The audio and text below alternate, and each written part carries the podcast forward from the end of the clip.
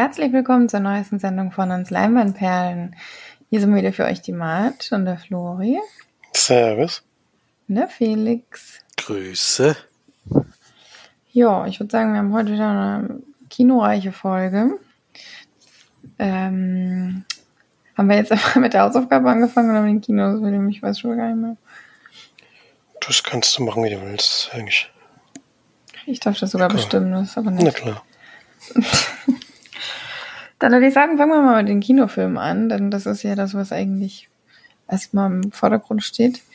Denn das sind ja die aktuellsten Filme. Und da ja Felix mal wieder in der Sneak war, in der normalen Sneak, würde ich sagen, fängt er einfach an und erklärt uns mal, was er da so Schönes geguckt nicht wahr?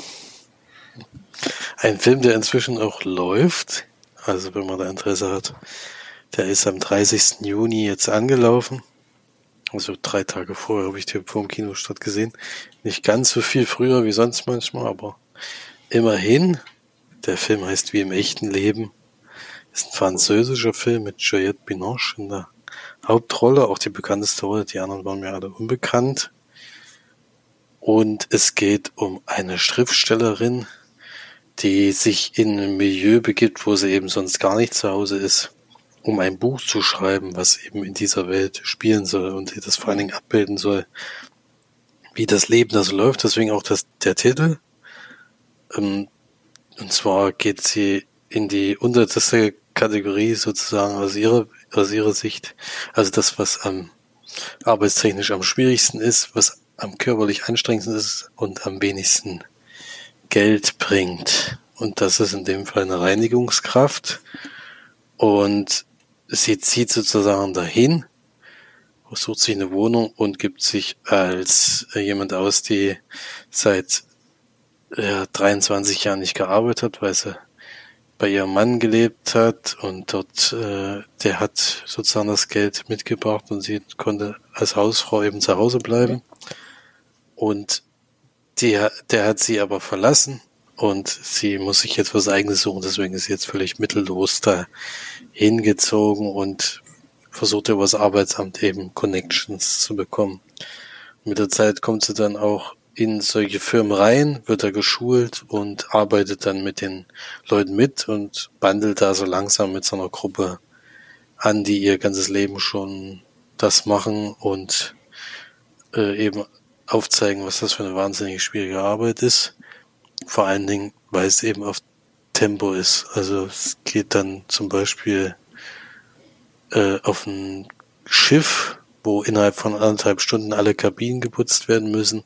Und das ist eigentlich zeitlich nicht schaffbar, egal wie schnell du bist. Du musst es aber trotzdem schaffen. Dann ist da halt so eine Crew zusammengestellt, die sozusagen fehlerfrei putzt in der Zeit und du kannst dann eben auch alles nicht gründlich machen, kann man sich ja vorstellen. Du hast dann eben pro Kabine nur anderthalb Minuten oder sowas. Für alles mit Betten beziehen und Bad putzen und alles. Kann man sich ja vorstellen, wie gründlich das dann ist. Aber es nur so funktioniert, weil diese Fähren, die fahren dann eben nach anderthalb Stunden wieder los. Ja, und da arbeitet sich so ein bisschen rein, lernt die Leute kennen äh, fixiert sich dann eigentlich auf eine Person, die äh, alleinerziehend ist und eben wirklich ein schwieriges Leben führt. Dieses, äh, dieses Putzen, was da ist, ist eben wahnsinnig anstrengend. Gleichzeitig hat sie eben noch zwei Kinder, die in die Schule gehen und versucht das alles unter einen Hut zu bringen. Und die begleitet sie ein bisschen und mit der freundet sie sich auch an. Und ja, gibt sich immer als die andere Person aus ja, und schreibt dann nebenbei an ihrem Buch und darauf läuft es dann eben hinaus. Das Buch wird irgendwann erscheinen. Äh, sie hat halt einen guten Einblick, aber es kommt natürlich auch irgendwann zu der Konfrontation, dass es eben andere mitbekommen, dass sie gar nicht so arm ist, wie sie angibt und dass sie nicht die Person ist, die sie ist. Ja, kann man sich ja vorstellen.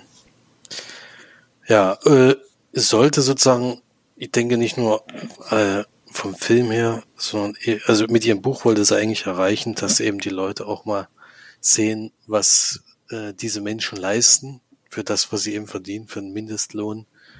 Äh, da soll der Hauptaugenmerk drauf gelegt werden und so so macht's auch der Film. Also ich meine, ich habe es ja ein bisschen miterlebt, wie schwierig es ist, immer diese also ich habe ja im Hotel gearbeitet und wenn man da die Reinigungskräfte erlebt hat, bei denen ging es ja ähnlich, die hatten ja auch pro Zimmer nur so und so viel Zeit.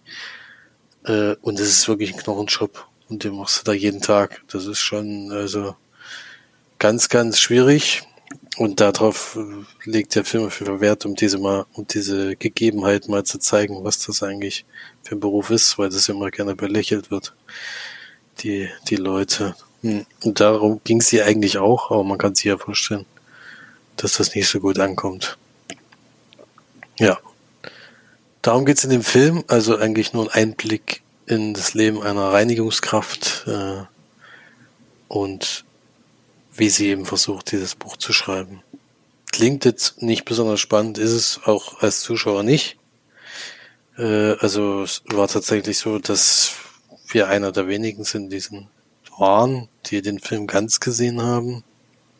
Die meisten sind tatsächlich direkt am Anfang gegangen, war ich schon ein bisschen schockiert, weil man noch gar nicht wusste, worum es überhaupt geht. Es war einfach nur der Titel eingeblendet worden. Äh, und da hätte man es noch nicht, hätte man jetzt nicht unbedingt gehen müssen. Ab einer gewissen Zeit kann ich es dann schon nachvollziehen, weil halt wirklich nichts passiert. Ist tatsächlich so, dass er so ein Abbild ist. Ich fand es auf jeden Fall interessant genug, dass ich es bis zu Ende geguckt habe, auch wenn ich wusste, worauf es hinausläuft. Das ist ja immer so, wenn sich jemand so versteckt hält und nicht ganz die Wahrheit sagt, ist das irgendwann ein Punkt, der in dem Film aufgegriffen wird. Das dann, also vom Film her hat es mich auch nicht so wahnsinnig interessiert, aber eben von dem Leben, was eben manche Leute führen müssen, womit sie eben ihr Geld verdienen. Das ist schon interessant genug gewesen, dass ich bis zu Ende geguckt habe. Also als Film nicht so richtig funktionierend, aber die Idee fand ich ganz gut. Deswegen habe ich da, da kann man ja auch bewerten, auch mit bis zur Zehner-Skala und da habe ich vier Punkte gegeben. Juliette Binoche ist auch immer noch eine tolle Schauspielerin. War sie denn einigermaßen erträglich? Also ich finde so, häufig spielen die ja dann so ein bisschen, naja, hysterisch und so. Sie meinst du jetzt? Hm. Nee, ich fand, also schauspielerisch gab es eigentlich nichts vorzuwerfen, auch bei den anderen, die ich jetzt nicht kannte, die äh, ja dieses andere Leben eben darstellen. Das habe ich denen schon abgenommen. Das war schon okay. Na schön. Wir haben ja noch eine zweite Sneak diese Woche, allerdings eine Kult-Sneak. Deswegen, der war natürlich. Genau. Das nee. darf er ja jetzt erzählen. Ja, kam mir dann Film, den ich selbst noch nicht kannte. Aus meinem Geburtsjahr sogar. 1982, ich kann jetzt nicht ausrechnen, dass ich schon von alter Sack bin. Und. noch nicht. noch nicht Dauert ganz. Noch naja. Und da kam ein Offizier und Gentleman mh, mm, mit Richard Gere, mit einem relativ jungen Richard Gere noch in der Hauptrolle. Der Winger spielt noch mit, die kennen wir eigentlich auch. Und ja, ansonsten hat man so ein paar Gesichter schon mal gesehen, aber jetzt keine großen Stars noch in dem Film. Und es geht drum, Richard Gere spielt Zack, der wird uns eingeführt als, ja, wie alt wird er sein, 12, 13-Jähriger oder so. Da verliert er seine Mutter und muss zu seinem Vater ziehen, der ein sehr flotterhaftes Leben führt, sage ich mal, da mit ja, der fährt zur See und äh, wenn er nach Hause kommt, säuft er vor allem und holt irgendwie Nutten ins Haus. das auch äh, kümmert sich auch den Jungen eigentlich so gut wie gar nicht, sondern führt sein Leben genauso weiter. Und dann gibt es einen Zeitsprung und er ist eben, ich denke, Anfang 20 oder so soll das sein, ähm, wo er seinen Vater dann verlässt, ihm eben auch relativ deutlich sagt, was er von ihm hält und er so ein bisschen den Traum hat, mal äh, fliegen zu dürfen. Und dadurch geht er zur Marine und beginnt dort eine Ausbildung an der Fliegerschule. Und äh, ja, ab dem Zeitpunkt ist es eigentlich so ein relativ typischer äh, Armeefilm, wie man den auch schon öfter gesehen hat. Man kennt da ja so ein bisschen die die bekannten Dinger eben zum Drill Sergeant, der die dann ausbildet bis zum geht nicht mehr, also durch den Dreck äh, wie sich wühlen und keine Ahnung. Und das ist dann ab dem Zeitpunkt ein Teil der Geschichte. Und der andere ist eben eine klassische Liebesgeschichte, sage ich mal. Er lernt dort ein Mädchen kennen, die in der Firma da relativ in der Nähe arbeitet. Die beiden verlieben sich auch relativ schnell ineinander. Und seine Zeit ist aber eben begrenzt und dadurch haben sie eben sozusagen Ablaufdatum. Dann geht es darum, wie die beiden damit zurechtkommen, dass eben die Beziehung so ein bisschen nur auf Zeit stattfinden wird. Ja. Viel möchte ich mal zur Story noch nicht verraten, weil ich kannte die auch nicht. Also wie gesagt, das ist eben ein Film, der jetzt eine Story erzählt, die man schon kennt. Die Liebesgeschichte fand ich eigentlich ganz schön erzählt. Er hat dann auch noch seinen besten Kumpel, mit dem er noch, äh, der auch eine Freundin findet und die beiden Beziehungen laufen dann so ein bisschen in verschiedene Richtungen, sage ich mal. Und die zwei fand ich eigentlich ganz schön erzählt. Das war ganz, ganz süß, sage ich mal. Also mir haben schon Teile an dem Film gefallen, aber vieles fand ich jetzt auch ein bisschen, ja, hätte ich es nicht unbedingt gebraucht. Und deswegen von mir eine mittelmäßige Wertung mit 5 von 10 Leinwandperlen. Jetzt ein Film, den man sich anschauen kann, aber das ist jetzt kein Muss, sag ich mal. Wenn man da über den Weg läuft, man hat nichts Besseres zu tun, dann geht das schon. Aber muss man jetzt nicht unbedingt gesehen haben. Ist jetzt für mich auch nicht unbedingt ein Kultfilm.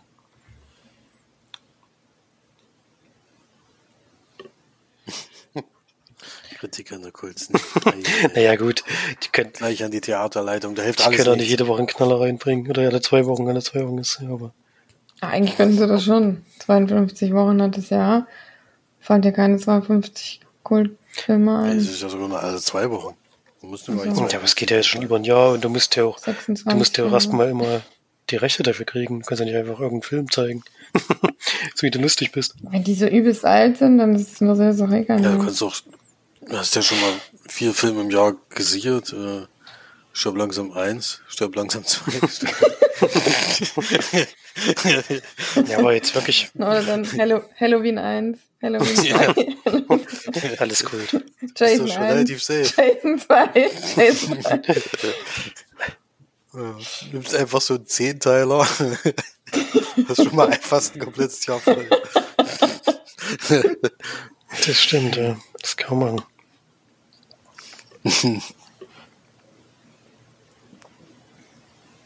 Naja, sehr schön. Aber ihr wart ja so noch im Kino, habe ich gehört. Und vor allem Felix hat einen Film geguckt, den ich eigentlich auch schauen wollte. Hm, Allerdings Hat nicht unser, geklappt, leider. unser großer Bruder hat keine Lust auf Geisterfilme. Hm. Das ist schlecht. Geisterfilme, diese Besen-Geisterfilme. Ja, ich habe The Black Phone geguckt. Der neue Film von Scott Derrickson die auf einer Kurzgeschichte von Joe Hill basiert. Und Joe Hill, weiß man ja, oder wissen die meisten, ist der Sohn von Stephen King. Und es geht um einen jungen Mann, der heißt Finney Shaw. Und der und seine Schwester leben beim Vater, der Alkoholiker ist und ja, ein sehr schwieriges Verhältnis zu den Kindern hat. Und in dem Ort, in dem sie leben, sind schon mehrere Kinder verschwunden, die nicht mehr aufgefunden wurden, wo man auch nicht weiß, äh, ja, wer dafür zuständig ist. Und das passiert dann relativ, also erst lernt man so die Person ein bisschen kennen, aber man merkt dann schon mit der Zeit, es verschwindet erst ein Freund von Finney und dann eben Finney selber. Und es geht dann darum, dass er in einem Keller eingesperrt ist und da versucht äh, zu überleben. Und man weiß ja schon, dass Even Hawk mitspielt. Even Hawk ist sozusagen der Gegenspieler, der, der böse Mann, der ihn eingesperrt hat. Äh, und das Besondere bei dem Film ist, dass es, boah, du sagst der Geisterfilm, es ist nicht so gut, also ihm hat nicht gefilmt, es ein Geisterfilm ist, kann man sogar fast sagen, dass es ein Geisterfilm ist. Eigentlich ist es aber eher diesmal andersrum und das war das Positive. Die Geister kommen diesmal nicht, um irgendjemand zu gruseln oder zu erschrecken, sondern die kommen dahin, um Finne zu helfen. Denn das sind die Kinder, die er vorher entführt hat. Das heißt also nicht sehr gut ausgegangen. Für die Kinder, die er vorher entführt hat. Weiß ich nicht, kann man nicht verraten. es kann auch sein, dass da noch, äh, ja. Es gibt da schon ein paar Verzweigungen. Und Black Phone in dem Fall, muss man auch noch dazu sagen, es ist ein Telefon, was in der, in dem Keller hängt, was aber abgeklemmt ist und wo der eben Hauptcharakter auch direkt am Anfang sagt, da brauchst du dir gar nicht drauf zu gucken, das geht schon seit meiner Kindheit nicht.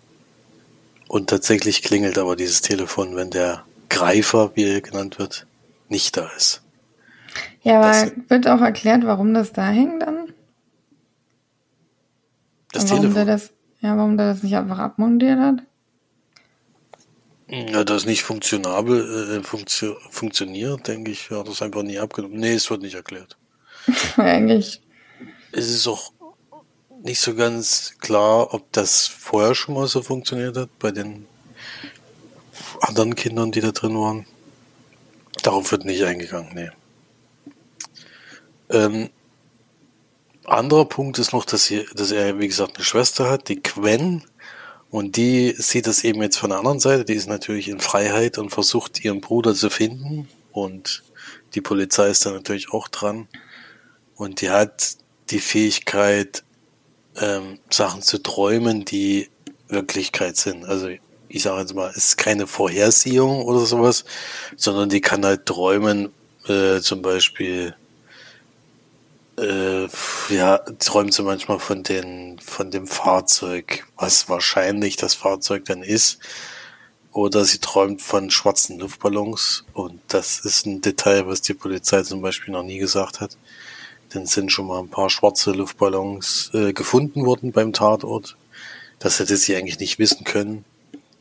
Und so versucht sie eben auf diese Weise, kann sie aber nicht richtig steuern, herauszufinden, wo er ist. Das Ganze spielt, wie gesagt, 1978, das heißt sowas wie ja, Telefon und sowas ist noch ein ganz klassisches äh, Dreh, Drehkreuz, sage ich schon. Also von Nummern her noch alles, alles ganz alt. Sieht auch toll aus, muss ich sagen, der Film. Äh, hat alles gepasst. Äh, und wie gesagt, mal diese Art und Weise, den Film zu sehen, dass es eben die Geister eben nicht diese Funktion des Erschreckens haben oder sowas, sondern es einfach ein böser Charakter ist, der ja, wo man eben Fehler machen kann. Also dann als Beispiel vielleicht er lässt mal die Tür offen, aus Versehen angeblich. Und das, da neigt man natürlich als Gefangener dazu zu fliehen. Und er versucht das dann, also will das versuchen, aber dann klingelt das Telefon und er wird gewarnt, das ist nicht unabsichtlich, dass er die Tür offen lässt. Ja, und solche Sachen. Ja. Gut, Black Phone hat mir, wie gesagt, hat mich positiv überrascht. Ich hatte keine Erwartungen, ehrlich gesagt. Äh, kann man auf jeden Fall gucken. Vor allem als Thriller, Horror ist es nicht unbedingt. Was man dazu sagen muss, er ist sehr brutal. Also war ich schon überrascht. Er ist ja ab 16 freigegeben. Ähm, in den wenigen Szenen, wo es zur Sache geht, ist er richtig brutal. Also da muss man sich drauf einstellen, wenn man den Film guckt. Deswegen The Black Phone von mir 7 von 10 Leimanperlen. Also nicht wegen den blutigen Szenen, klang jetzt so. ja, weil der so blutig war, 7 von 10. Nee, weil er mich wirklich positiv überrascht hat. Und wie gesagt, die Art und Weise der Geistergeschichte war sehr erfrischend, wenn man da in letzter Zeit war ich da völlig übersättigt. Und da bin ich froh, dass es jetzt doch mal wieder was anderes war. Naja, ich habe äh, mir vorgenommen, den dann doch wahrscheinlich eher im Stream zu gucken. Ja. Ja, ist kein Film, wo ich jetzt sagen würde, den musst du im Kino sehen. Den muss man auf großer Leinwand sehen, den kann man auch bequem zu Hause gucken. Aber es ist natürlich schön, hat auf jeden Fall zur Atmosphäre beigetragen. mir wurde ja jetzt irgendwie sehr empfohlen, dieser Everything, Everyone, All at Once, oder wie der heißt. Der soll schon mal sehr gut sein. mhm. Gucken. Vielleicht gucke ich den mal. Gucke mal. Gucke ich, guck ich mal. Ja. Hatten wir jetzt noch einen Kinofilm oder ich habe den Überblick schon verloren? Ich nicht, ne? Also wenn Florian nicht im Kino war. Dann Florian schon wieder verabschiedet? Ach so, nee, nee, kein Kinofilm mehr. Ich war noch gemutet. Ich war noch gemutet. Na gut. Dann hat ja tatsächlich Flori dieses Mal eine Hausaufgabe rausgesucht. Ein Sportfilm mit äh, Adam, mit dem Adam Sandler. Mhm. Mhm. Na, erzähle mal, was du uns da aufgetischt hast. Ähm, Hustle heißt der Film. Ist jetzt relativ, wird ja noch relativ prominent beworben von Netflix. Ist dort zurzeit relativ frisch verfügbar. Und ja, Adam Sandler spielt die Hauptrolle. Der ist ein Scout für ein Basketballteam. Ich habe ehrlich gesagt vergessen, welches Team das war. Aber egal. Auf jeden Fall ein amerikanisches. Und er ist eigentlich weltweit unterwegs, um Talente zu sichten. Vor allem auch in Europa hat man das Gefühl. Ähm.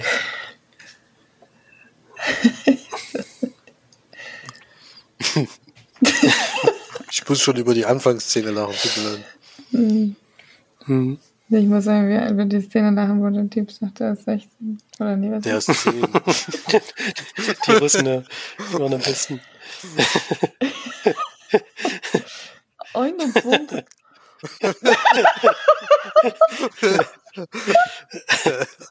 er hat schon ein paar sehr, sehr interessante Begegnungen. Am Ende war er immerhin nur 18. Ja, besser ist er noch jünger gewesen, das versteht. Aber um, um diese, um den Gag zu verstehen, was bei dem Film tatsächlich kommt. Da haben wir jetzt ja einfach mal so ein bisschen Insider rausgehauen. Ja, das stimmt. Aber es hatte schon noch, das ist aber auch die allererste hatte schon noch ein paar lustige Stellen, der Film, das stimmt. Ähm, ja, wie gesagt, ist da viel unterwegs und will eigentlich raus aus dem Job, weil er Familie hat, auch eine Tochter, die er relativ selten sieht. Und hat auch einen, ja, einen Club-Eigentümer in seinem Verein, der ihn das ein bisschen unterstützt, ihn eigentlich zum Co-Trainer machen möchte. Das Blöde ist nur, dass der Club-Eigentümer dann relativ plötzlich verstirbt und der Sohn äh, diesen Platz einnimmt und er hat eben andere Pläne mit der dem Sendlerfigur und er darf dann wieder tingeln gehen und versuchen Talente ranzuholen, weil er da, da anscheinend auch wirklich begabt ist und das gut macht. Und kommt ihm die Ansage, wenn er den Topstar holt, mit dem es möglich ist, die Meisterschaft zu holen, dann darf er wieder auf diesen, auf diesen Co-Trainer-Job zurück. Und das macht er dann eben auch, weil er eben ja, auch keine andere Möglichkeit hat, muss auch Geld verdienen und versucht er jemanden zu finden und wird dann in Spanien, glaube ich, war das, wird er fündig, wo er ein sehr ja, sehr großes Talent äh, findet, was allerdings noch nie irgendwo in irgendeiner Liga gespielt hat anscheinend. Also wirklich ein unbeschriebenes Blatt. Und versucht den dann zu akquirieren, kommt aber auch wieder an ziemliche Widerstände. Und ja, im Prinzip geht's dann vor allem darum, dass er versucht, das Talent ähm, in Amerika groß zu machen über verschiedene Möglichkeiten, die es da gibt, über so Talentturniere und was, ich wusste gar nicht, was es da alles gibt und versucht da eben seinen Spieler an den Mann zu bringen, ja. Auch um dann natürlich äh, dadurch äh, genug Aufmerksamkeit zu erregen, dass er aus dem Job rauskommt, den er jetzt die ganze Zeit gemacht hat. Na, und um seine Rocky sein Rocky-estes Training auf jeden Fall. Das ist ja schon auch noch ein großer Teil des Films. Ja, das gehört ja bei so einem Sportfilm eigentlich immer dazu. Es hätte mich jetzt gewundert, wenn es nicht drin gewesen wäre. und es wird ja, gibt ja, also zumindest sie auch offensiv, äh, dass sich das so ein bisschen bei Rocky Anleihen geholt haben. also, das war jetzt nicht zu übersehen. Hm. ja. Und, ja, wie gesagt, das, das ist eigentlich, würde ich sagen, die Handlung vom Film, oder habe ich dann was vergessen? Was Wichtiges? Eigentlich nicht, oder? Ich glaube nicht, ne? Ja, und was die Sportgeschichte angeht, hat mir eigentlich auch wirklich gut gefallen. Also war ein bisschen überrascht von Adam Sandler, muss ich ehrlich zugeben.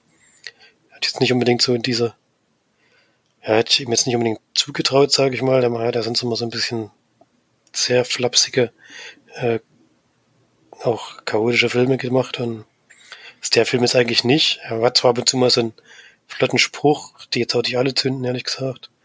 Zumindest nicht in der Synchro, ich habe mir auf Deutsch geguckt. Aber insgesamt hat mir das schon gefallen, sag ich mal. Und hat allerdings auch zwei, drei kleinere Probleme, aber die sage ich das, wenn ihr dran wart. Mal gucken, ob es euch da genauso ging.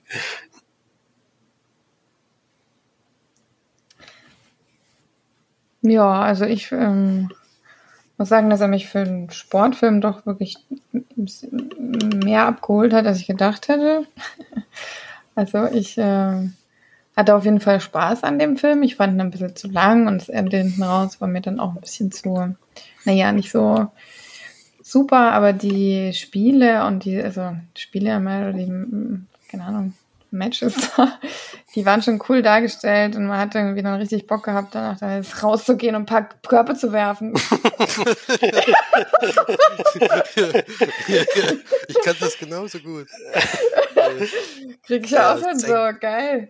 Mhm. Äh, aber also er hat schon echt Spaß gemacht, der Film. Und also ich habe mir einen OV geschaut und ich fand den eigentlich bei fast, also ich fand den eigentlich bei jedem, was er, was irgendwie rausgehauen hat, fand was irgendwie wirklich lustig und ein paar Mal musste ich auch wirklich viel lachen, was ich schön fand, weil ich das gut finde, dass Adam Sandler sich jetzt auch so aus dieser Klamauk-Komödie rausbewegt und dann doch eher die bisschen, äh, ja, intelligente Richtung sich traut und da ein bisschen aus dieser Schiene rauskommt, was ich eigentlich echt cool finde, weil er doch auch sehr sympathisch ist. Und ja, das, was mir noch sehr positiv aufgefallen ist, ähm, war auf jeden Fall der Soundtrack. Die Musik habe ich gleich auf Spotify gesucht und habe ähm, mir die Playlist mal hinterlegt, ich ja eigentlich überhaupt kein Hip-Hop-Rap Fan bin, aber bei solchen Filmen catcht mich das immer so extrem. Ich finde, ich denke dann immer, ey, es ist einfach nur cool und es ist nur geile Musik und die muss ich jetzt jeden Tag hoch und runter hören, weil ich auch so cool bin wie die auf jeden Fall. Ähm, und deswegen bin ich da auf jeden Fall schon mal in der Playlist äh, reicher geworden, was, was immer sehr schön ist. Ähm, ja, und manchmal sitze ich jetzt im Zug und höre mir so einen Rap an. Das ist schon ganz cool. ja, also mir hat er erstaunlich viel Spaß gemacht. Das ist doch schön. Ja, ging mir ähnlich. Ich mag ja allgemein Sportfilme, muss ich sagen. Das bietet ja jetzt auch nicht so wahnsinnig viel Neues. Äh, so ein Talent entdecken und den hochtrainieren und was für sich. Was er mir aber allerdings Neues gezeigt hat, ist eben, das kann man sich ja vorstellen, mit Boxen hat es mal nichts zu tun. Deswegen bei Trainingsmontagen hat man immer relativ ähnliche Sachen gesehen. Da geht's halt auch nur ums Boxen, aber was man alles im Basketball machen kann. Und wie er trainiert wurde, fand ich total spannend. Also, Ey, vor allem war das einfach eine absolute Maschine, dieser Typ. Ey, das ging gar nicht. Ich habe immer gedacht, der ist, der doch ein Vogel. Wieder da diese, äh, kennt ihr diese Seile, die die da, hm. ey, das ist echt, ich habe das einmal versucht, das mit beiden Händen an einem Seil. Das, das habe ich ungefähr 13 Sekunden durchgehalten. Und der hat mit beiden Händen da bam, bam, bam, bam, bam, bam, bam. Und ich habe echt gedacht, also das, was das für ein Typ war, ey, das ging gar nicht. Hat der eigentlich, ist der eigentlich im echten Leben auch Basketballer? Das weiß ich jetzt gar nicht. Was? Aber er hat schon gut gespielt, muss man schon sagen, du. Und auch diese Mal hat ja auch. auf jeden Fall ein bisschen was drauf haben, weil er hat ja, glaube ich, auch ein bisschen was selber gemacht, aber. Ja, klar, auch das mit diesem, wo die diesen Reifen, diesen Traktorreifen daneben ihm her und dann muss er da durchschießen, während ja, er mit beiden also, Händen getrippelt hat und, alter Freund, davor zurück getrippelt, dann mit der anderen Hand irgendwie noch ganz andere Sachen gemacht. Ich meine, das war so bockschwer, das hat man nie gesehen, wie bockschwer. Ich dachte, was ist denn, wie macht denn, wie machen die das nur? Aber das sind halt so Trainingsmethoden, die man jetzt selber nicht kennt, weil man den Sport ja gar nicht so genau verfolgt und auch nie selber gemacht hat. Deswegen kennt man natürlich sowas nicht. Fand ich das total interessant zu sehen, wie der aufkommt. Natürlich ist auch dieses Rennen, äh, du rennst den Berg hoch und wirst jeden Tag schneller. Das ist klar, aber das ist eher nicht so spannend, aber was dazwischendurch war, und das hat sich vor allen Dingen jedes Mal geändert. Also es war jedes Mal was anderes zu sehen. Hm. Das stimmt, ja. Also das, das Training war schon ziemlich gut dargestellt, ja. Also das fand ich, fand ich sehr gut. Und Er ist übrigens Basketballspieler, kann man noch kurz. So wie ungefähr jeder in dem Film. Das, das, das Spanischer das Basketballspieler. Ja, das ich war doch geil. Aber das war ein bisschen übertrieben, dass am Ende Nee, bei das 30 fand oder ich 40 geil. Namen durch sind. Ich fand das geil. Ich fand das geil, wo am Ende dann der Abstand. Ja, das ist doch Das cool. alles richtige Basketballspieler. Die haben, manchmal sind sie nur einmal durchs Bild gelaufen, aber es war, Naja, wir kennen das, Das halt cool. nicht so, weil wir das nicht gucken. Ich glaube, dass Ja. das gerade für Fans richtig cool war. Und dann denken die, oh, da drüben der Typ mit den langen Haaren zum Beispiel, der dann auf einmal diesen weißen Anzug auch da stand. Da ich so gedacht, der hat nicht mal einen Satz gesagt, der stand einfach nur da. Da habe ich schon gedacht, der ist bestimmt wichtig. Der, der hat sich bestimmt da reinge, reingeschlichen. Aber das fand ich so witzig, wo dann der Abstand, Abspann kam und eigentlich kam wirklich nur Adam Sandler als und dann waren nur Basketballspieler die ganze Zeit. Mhm. Ich fand Alle das irgendwie himself, himself. cool. Ja, Ja. das war schon Oder ja, ich, ich, ich, das ich, rufe mal war- Dirk an, ich rufe mal Dirk an. ja. Das war. Ja, wenn das auch ein richtiger Basketballspieler ist, fand ich auch die schauspielerische Leistung eigentlich völlig okay. Ja. Nein, kein Oscar gewonnen, aber ist okay. Nee, das meine ich jetzt auch nicht, aber du kannst ja bei so Sportskanonen kannst ja auch mal richtig daneben liegen. Das, Naja, das passt dann auch. Am noch lustig fand ich am Ende beim Abspann, wo dann dieser, ich glaube, das war sogar der russische, der, wo der da steht und so den Ball hochhält und so ganz viele um ihn drum rumstehen und versuchen, diesen Ball wegzuhauen. Habt ihr das gesehen? Das war irgendwo am Ende nochmal so ein Bild. Das war so witzig. Der war einfach so groß, dass er einfach nur da stehen konnte, den Arm hochstrecken und Keiner keiner ist rangekommen. Hm. Ja, es war, es war so vieles cool. So, auch dieser ältere Basketballspieler da, der da immer noch Ja. gedankt hat und sowas. Ich glaube, ich mal die Hälfte bis zum Korb und der dankt mit, was ich, mit 70 noch oder so. Ist schon klar. Ist schon, war schon ein toller Film. Also ich habe das sehr, sehr positiv in Erinnerung. Äh, vor allen Dingen das Training hat mich wirklich äh, sehr positiv überrascht. Also da. Jetzt aber, ein, jetzt aber eine, eine Frage schon Inszenierung. Was war das mit diesem Bus? ist, euch das auf, ist euch das aufgefallen? Dieses, diese Szenen am und im Bus, die waren so komisch. Wo er diesen, Was ist das für ein oder Bus? den spanischen Spieler da, da geht, da geht er dann von dem Platz runter, wo er da alle fertig macht und ja, muss ihn ja dann verfolgen, um herauszukriegen, wer es ist und um seine Daten zu kriegen.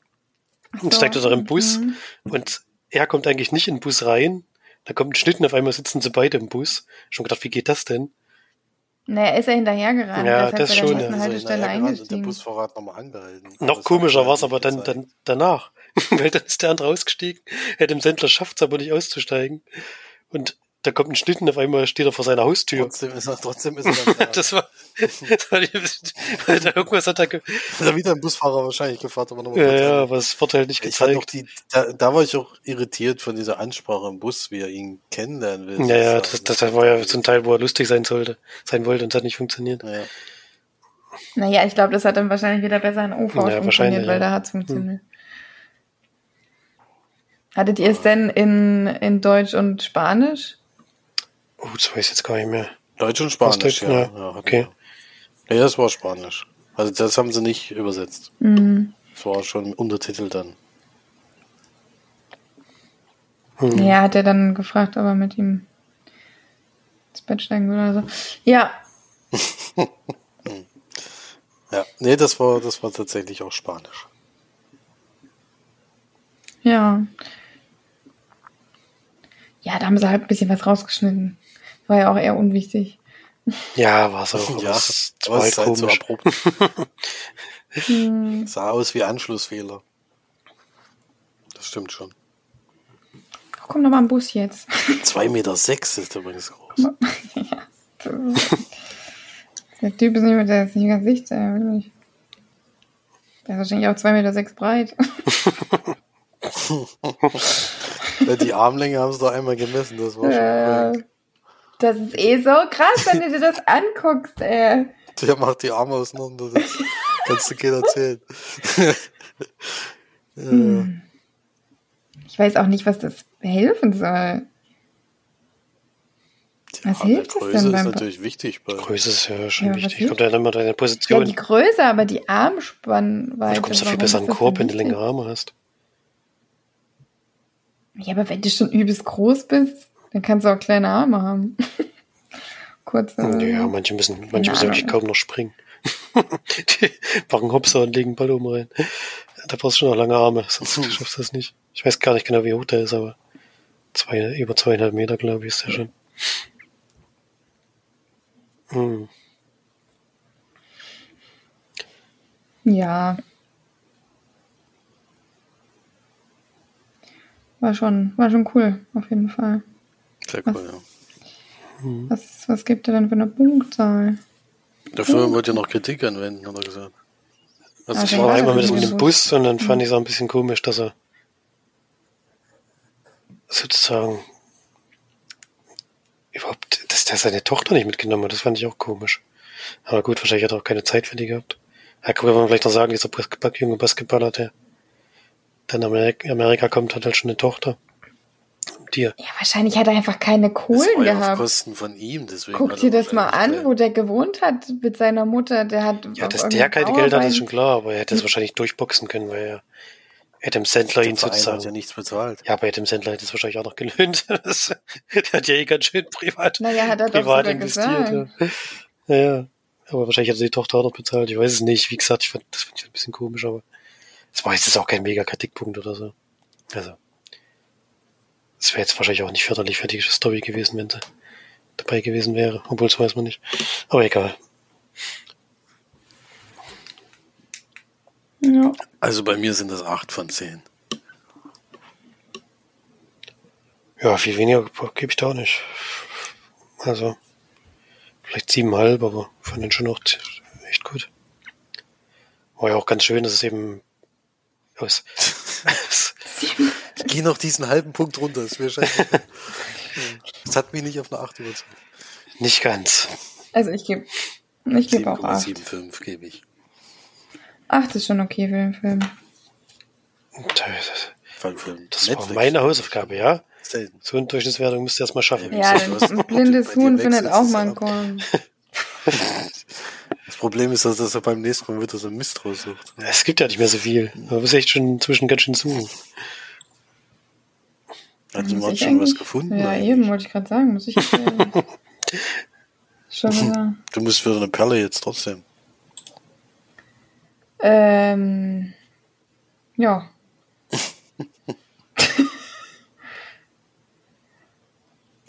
ich habe, ja, nee. Ja, die kannst du auch noch suchen. Muss ja nicht Guck, alles ich guck mal, vielleicht finde ich bis zum Ende hin noch was. Ich wollte auf jeden Fall nur mal kurz anmerken, dass ich nochmal The Gentleman geguckt habe, einfach weil ich Bock hatte. Und ja, es ist immer noch überragend. Kann man einfach nicht anders sagen. Colin Farrell, wenn er mal reingelaufen kommt, mit seinem scheiß Trainingsanzug. Der ist einfach nur, der ist einfach. Ich weiß auch Oh, nicht. Der Typ hat einfach drauf. Das ist der beste Mensch. Ich weiß nicht. Der ist einfach.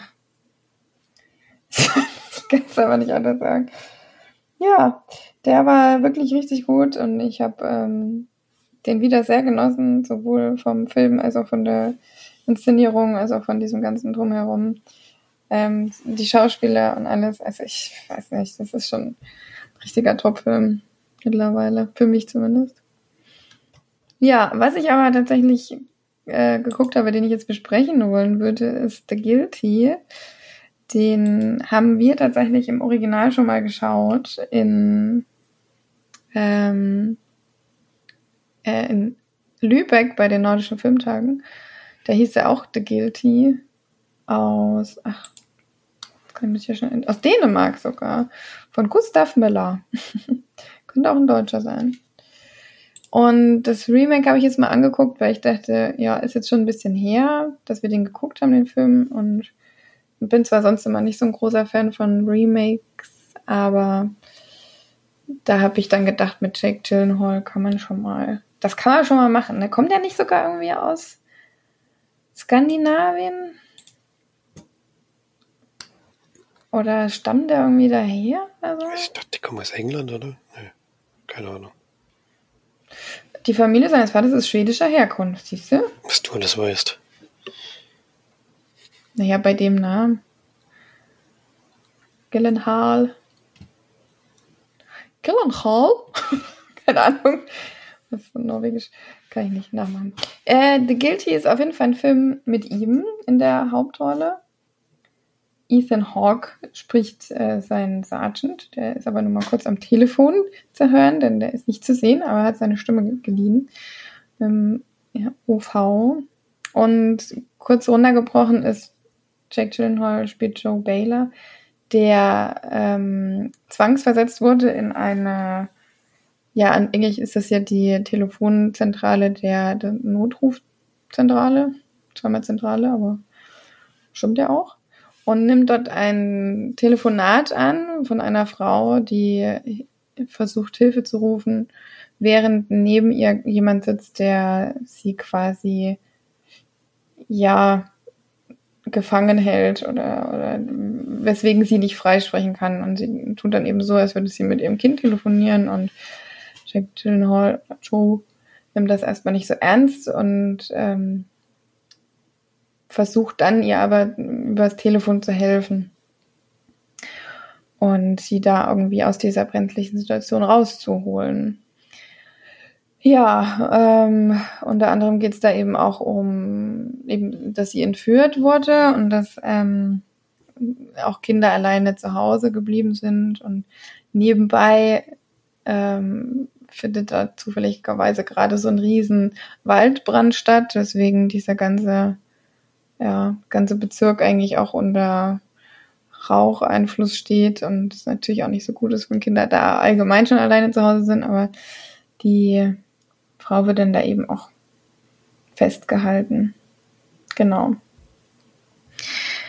Ja, und äh, das ist ein, wie eine Art Kammerspiel. Das hatte uns ja beim Original auch schon gefallen. Ist da jetzt auch wieder so. Also man sitzt quasi wirklich nur mit Joe vor seiner Telefon, vor seinem Computer ähm, und fiebert da mit ihm, dass er überhaupt irgendwas mal äh, rausfindet oder ihr helfen kann. Und das Ganze nimmt dann auch so ein paar Züge an, dass es einerseits natürlich wahnsinnig spannend ist, andererseits hat er auch eine bestimmte Hintergrundgeschichte, weswegen er natürlich auch zwangsversetzt wurde. Das kommt ihm dann auch immer mal auf. Und äh, dann ja, es ist eigentlich wirklich eine, finde ich, eine gute, adaptierte Geschichte, weil es hätte nicht sein müssen. Die, der Plot-Twist ist genauso wie im, wie im Original. Aber was sie geaddet haben, war auf jeden Fall dieses, dieser große Waldbrand, was das Ganze dann nochmal ein bisschen spannender macht oder eben auch ähm, man einige Sachen auch nachvollziehen kann, weil wenn man weiß, was für ein Auto fährt da, wie sieht's aus, dann kann man da ja, wenn man normale Sicht hat, schneller zugreifen, als wenn man eben kaum was sieht auf der Landstraße. Genau. Und ja, finde, dass es eigentlich ein guter, ein guter, äh, gutes Remake ist. Das Original fand ich jetzt schon trotzdem besser, aber Du hattest es ja auch gesehen, Felix, ne? Den, dieses Remake. Ja, habe ich mir auch angeguckt. Mhm. Ist schon spannend trotzdem und ich glaube, ich hatte auch eine gute, guten Abstand zwischen den Filmen, weil ich auch ein bisschen was von dem Original nicht mehr so genau wusste, was mich dann doch wieder auch mehr gepackt hat im Film. Ja, und da würde ich dem oh, vielleicht sechs von zehn Leinwandperlen geben. Oh. Vielleicht auch sieben. Bin ein bisschen zwiegespalten. Wahr? Weißt du noch, was du dem gegeben hast? Ja, auch so in der Dreh, genau. Ich habe es ein bisschen schwächer bewertet als das Original, weil es eben ein Remake ist, aber qualitativ ist der jetzt nicht schlechter gewesen.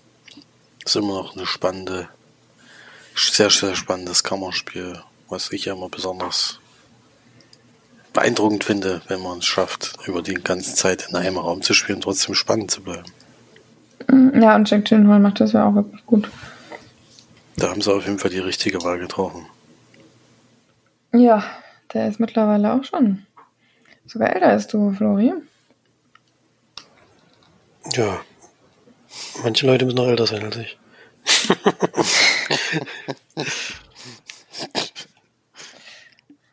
ja, aber kannst auch noch so berühmt werden.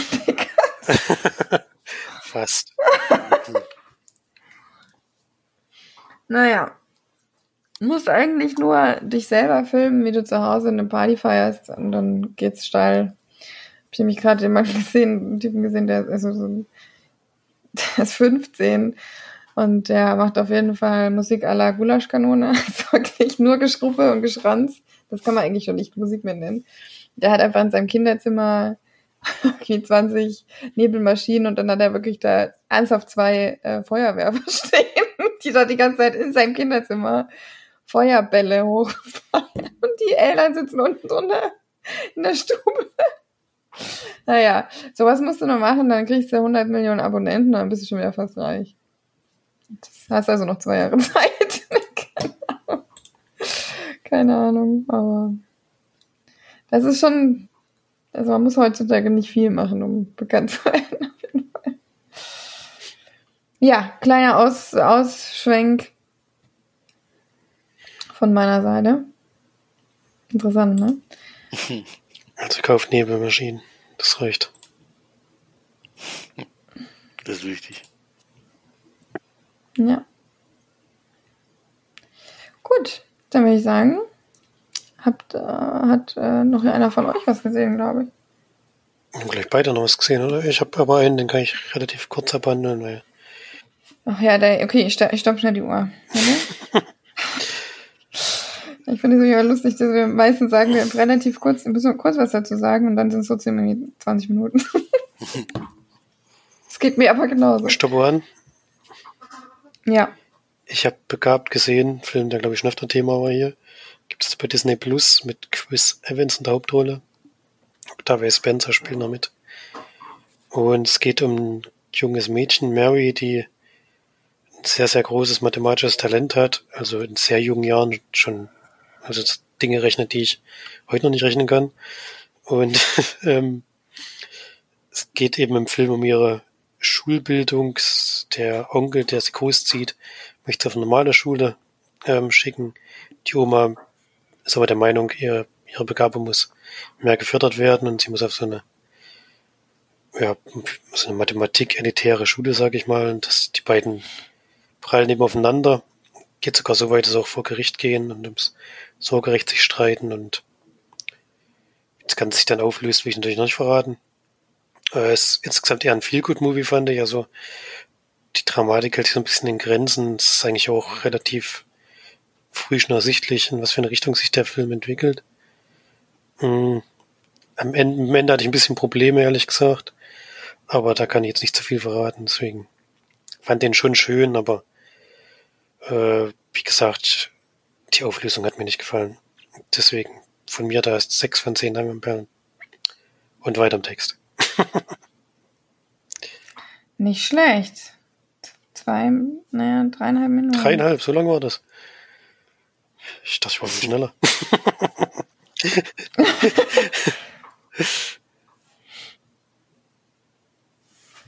Weiter im Text. Ich glaube, bei ähm, Felix gab es noch was. Bei mir gab es noch was. Ich habe einen Film geguckt, der am 15. September 2022 erst ins Kino kommt. Also kann schon weit voraus, wie ich gerade gemerkt habe. Ist eine Dokumentation, äh, die ich mit unseren Eltern geschaut habe, die heißt Into the Ice. Eine Doku von Lars Ostenfeld, ein Mann, der mit drei Wissenschaftlern äh, ins Eis geht, und zwar zum größten Gletscher der Welt. Und die beobachten den schon seit vielen, vielen Jahren und gucken, wie das, wie der immer kleiner wird und wie das irgendwann gefährlich werden könnte für die Menschheit. Und drei Wissenschaftler, also in dem Fall so, dass der Film tatsächlich dreigeteilt ist. Ähm, wir begleiten welche, die den Gletscher einmal ablaufen sozusagen von dem Anfang bis da, wo es ins Meer reinläuft, das Wasser. Wir laufen einmal die komplette Strecke und äh, besuchen alle Messstationen und zeigen eben das schwierige Leben, was sie da führen müssen. Man kann sich ja vorstellen, da ist tatsächlich nur Eis, da ist nichts anderes. Und äh, da zu übernachten oder überhaupt diese Messstation zu besuchen, ist ein Riesenakt. Äh, und ja, ist aber ein sehr, sehr wichtiges Thema, denn äh, man weiß ja, dass die globale Erwärmung ein Problem ist. Äh, vor allen Dingen für solche Positionen. Und da war es halt mal interessant, überhaupt drauf zu gucken, was überhaupt mit dem Gletscher an sich passiert. Es ist nicht nur so, dass der schmilzt, sondern dass der in sich vor allen Dingen brüchig wird.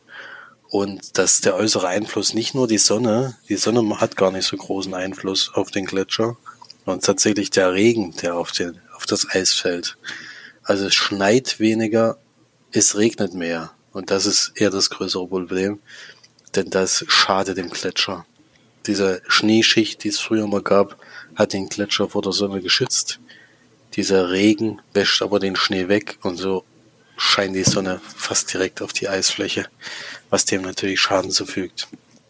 Als zweites haben wir dann eine Wissenschaftlerin, die an einer Station dort arbeitet und immer wieder Bohrung durchführt und aber eher geschichtlich äh, da Interesse hat, denn die bohrt dann tatsächlich bis in die tiefsten Regionen und holt da Eis raus und an diesem Eis kannst du erkennen, wie alt das schon ist. Und da gibt's tatsächlich äh, Sachen, die sie rausholen, die sind schon 11.000 Jahre alt. Ähm, das ist schon beeindruckend. Allein diese Bohrung überhaupt durchzuführen, ist schon Wahnsinn. Wie tief das da sein muss, damit man überhaupt dahin kommt. Und das dritte ist dann ein Herr, der immer im Gletscher die Gletschermühlen besucht. Gletschermühlen sind die Punkte, wo das Wasser vom Gletscher von der Oberseite sich im Weg gebahnt hat, um direkt ins Meer zu gelangen. Also unter dem Gletscher kann man sich vorstellen, ist ja schon Wasser. Und das Wasser läuft nicht diesen ganzen Gletscher lang und tropft dann hinten runter, sondern es findet sich immer wieder Punkte, wo Gletschermühlen sind. Und wenn die dann wieder einfrieren, kann man da rein und der klettert die runter und das ist wirklich, also absolut beeindruckend. Also sowas habe ich noch nie gesehen, wie das da aussieht. Äh, also ist tatsächlich so, dass das äh, der Punkt, wo die reingehen, ist tatsächlich das tiefste, was wir bisher hatten. Das sind 160 Meter. Diese runterklettern und das zeigen die eben in, in dem Film und es ist wirklich, also man sieht schon von Schicht zu Schicht, wie unterschiedlich das Eis ist. Oben sind schon fast Skulpturen, das ist schon fast wie so ein, so ein Eismuseum, wo du halt ganz viele Figuren erkennen kannst und also wirklich, wirklich beeindruckend zu sehen. Und je tiefer sie kommen, umso anders sieht das auch aus und so. Es ist, also diese Bilder äh, kann man auf jeden Fall nicht so schnell vergessen, was man da zu sehen bekommt. Ähm, und das ist so, dass es da aber so gefährlich ist, weil das unten zu instabil ist, dass sie da noch mal raus müssen und dann nochmal zwei Monate später, wenn es kälter ist, nochmal zurück können, da runterklettern. Und auf einmal ist das gar nicht mal ein Meter, äh, 160 Meter tief, sondern noch 90 Meter. Inzwischen schon wieder Wasser reingeflossen, was inzwischen wieder angefroren ist und weil viel Schnee gefallen ist. Ja, und dann sieht das schon wieder ganz anders aus, wo die da reinsteigen. Also es ist wirklich, kann man nicht vergleichen. Die zwei Punkte, wo sie da runtergehen, ist wirklich, wirklich toll. Und die machen dann eben auch Bohrungen und gucken, das Wichtige ist, der wichtige Punkt ist eben rauszufinden, wie, wie viel Zeit noch ist, bevor ähm, das Wasser des Gletschers eben dazu führt, dass, dass äh, Küstenregionen davon betroffen sind. Und äh, den Punkt, den die untersuchen, ist halt, ob die Rechnungen, die bis jetzt da sind, eben realistisch sind. Darum geht es in der Dokumentation. Und man kann sich schon vorstellen, es ist ein deprimierendes Thema, muss man sagen. Äh, denn es geht tatsächlich darum, dass das eben nicht aufzuhalten ist, sondern dass das irgendwann so sein wird. Und eben nur noch eine Frage der Zeit, wie lang es dauert und welche Maßnahmen dagegen ergriffen werden können und vor allen Dingen, wie, wie wir das verlangsamen können. Ja. ja. Also wirklich beeindruckend, was der da gemacht hat, der Lars aus Ostenfeld ist da nicht nur dabei gewesen und ist da einfach mitgefahren, der hat tatsächlich alles mitgemacht, was da passiert ist. Der ist tatsächlich auch diese Gletschermühle runtergeklettert und sowas. Also wirklich äh, erstmal sich das zu trauen und er hat auch, also man hat ihn auch gesehen in dem Zelt, in dem er da gelebt hat, der hatte richtige Todesangst. Also der ist wirklich, also dass der überhaupt da runtergeklettert hat, ist, ist wirklich verwunderlich und er hat es tatsächlich gemacht. Ähm, also das, davor hätte ich natürlich auch riesen Respekt gehabt, weil im Endeffekt äh, schlagen die Eisenstangen in den Boden rein und daran hängen die das Seil, an dem die runterklettern. Also das ist im Endeffekt das, was dich hält. Also es schon, musst schon viel Vertrauen haben in das ganze System. Also wirklich beeindruckend überhaupt. Äh, also vor allen Dingen der letzte Teil ist sehr zu empfehlen. Aber das andere beide war auch, war auch interessant. Äh, kann man auf jeden Fall sehr gut gucken. Äh, also wenn einen das interessiert, äh, beein absolut beeindruckende Bilder. Kann man nicht anders sagen. Also das hat sich schon gelohnt.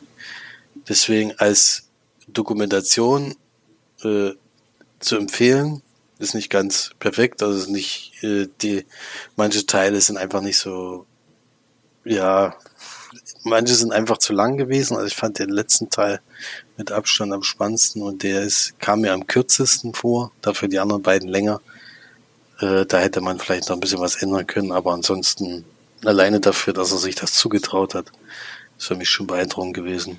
Als Nicht-Kenner, als keiner, der das vorher mal, vorher mal gemacht hat, äh, war schon toll. Deswegen gebe ich da sieben von zehn. Weil meinen Perlen und unseren Eltern hat's auch gefallen. Gut. Sehr schön. Ja, ich würde sagen, dann schließe ich den Podcast mal ab mit einer kurzen Doku-Serie. Oder habt ihr noch irgendwas ganz Dringendes auf dem Herzen? nee. Nee, fertig. Okay. Ja, ich habe nämlich äh, mir die Weiterführung von einer Doku-Reihe, Doku-Serie geschaut, die ich euch auch empfohlen hatte und keiner zu ähm, Wie bei Amazon empfehlen. Ähm, und dieses Mal kann ich es aber verstehen, weil das wahrscheinlich nicht so euer ähm, Ding ist. Ist auch okay. Ist ja eine Dating-Serie, allerdings ähm, über sehr besondere Menschen, denn ähm, ich habe die USA-Variante von Liebe im Spektrum geschaut. Eine ich glaube sogar Netflix-Original äh, die ich ja schon mit der australischen Variante geguckt habe und empfohlen habe. Und es kam die USA-Version über Menschen, die im autistischen Spektrum leben und trotzdem gerne Liebe finden möchten, beziehungsweise daten wollen. Und das ist für die natürlich sehr kompliziert macht, denn sie sind ja meistens zumindest sozial etwas anders als ich sagen mal, der Rest, der sich gerne normal nennt. Und ähm, in dem Fall kommen da eben sehr schöne und lustige und süße ähm, Begegnungen zustande. Und ja, ich äh, habe das wieder mal sehr, sehr gerne geguckt, vor allem weil da wieder so ein richtiges Original dabei ist, wie bei der australischen Variante. Da war ja einer dabei, den konnte man eigentlich nur lieb haben. Und dem hat man es auch so gegönnt, dem Guten. Äh, jetzt ist wieder einer dabei, der wirklich sehr besonders ist und der hat so schöne Szenen, wo man wirklich sich manchmal denkt, ach, oh, es ist so herrlich, wenn seine Eltern ihn zum Beispiel nerven und er dann total genervt reagiert. So, ach, es ist einfach, es geht einfach sehr ins Herz. Er hat dann auch ein, ein Date mit einer wirklich sehr süßen, äh, die dann zusammen auf ein, so ein Mittelalterfest gehen und er hat sich dann auch in Schale geworfen mit seinem ja, das war eigentlich, was, wie nennt man, hat man diese Adligen da genannt damals? Und dieser, dieser schwarzen Kutte und schwarzes Cape und ja, obwohl es ultra heiß war, ist er trotzdem mit seiner kompletten ähm, Umhang da rumgezogen. Das war ein, also es ging wieder, wirklich sehr ans Herz. Es waren sehr schöne, ähm, ja, sehr schöne Folgen dabei. Geht relativ kurz, kann man wirklich schön schauen. Mm, es sind insgesamt sechs Folgen, die immer so eine ja, 40 bis 45 Minuten gehen. Und ja, es sind wirklich, wirklich schöne Charaktere dabei. Auch ein etwas älterer Herr, der in seinem Leben noch nie gedatet hat. Und ja, wenn man mal wieder was fürs Herz braucht, was man ja zwischendurch doch auch mal braucht, dann ist das wirklich eine gute Anlaufstelle. Und ja, ich finde die Serie einfach, es ist halt überhaupt nicht, man, die, die Serie macht sich gar nicht lustig über die oder, sondern das ist sehr viel Verständnis und Rücksichtnahme vor allem auch, wenn sie sagen, es wird ihnen zu viel, wird darauf Rücksicht genommen. Und es ist, ja, es, man kann vielleicht schon mal spoilern, dass es in der Serie in Amerika sogar mal klappt, was äh, wirklich sehr, sehr schön war. Und das ist so, oh man, das geht so ans Herz, dass man das teilweise gar nicht aushält, wie schön das ist oder wie, wie lieb und süß vor allem. Das ist irgendwie so eine richtige Herzenssache. Hm. Naja, also guckt euch die gerne mal an. Die Staffel hat mir ein bisschen besser gefallen als die erste, weil einfach es auch ein bisschen positiver ablief als beim letzten Mal. Aber alles in einem sind das beides sehr, sehr schöne, ja, Staffeln, sagen wir mal so. ja. Da hatte ich ja auch mal eine Folge mit den Eltern geguckt, die fanden die auch sehr gut. Papa musste auch sehr lachen. Und ja. Das ist wirklich schön gemacht.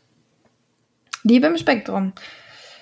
Vielleicht gibt es da ja irgendeinen da draußen, der das mal schauen will. no. Gut, dann würde ich sagen, habe ich immer noch keine Hausaufgabe gefunden. Ich reich's nach. Und vielleicht gibt es immer wieder was von Disney Plus. Vajana geht immer. ja, ich stöber mal und dann gibt es noch Bescheid. No? Mhm. Sehr schön. Sehr schön. Na dann würde ich sagen, haut schon rein und dann hören wir uns nächste Woche. Bis dann. Tschüss. Tschüss. Tschüss.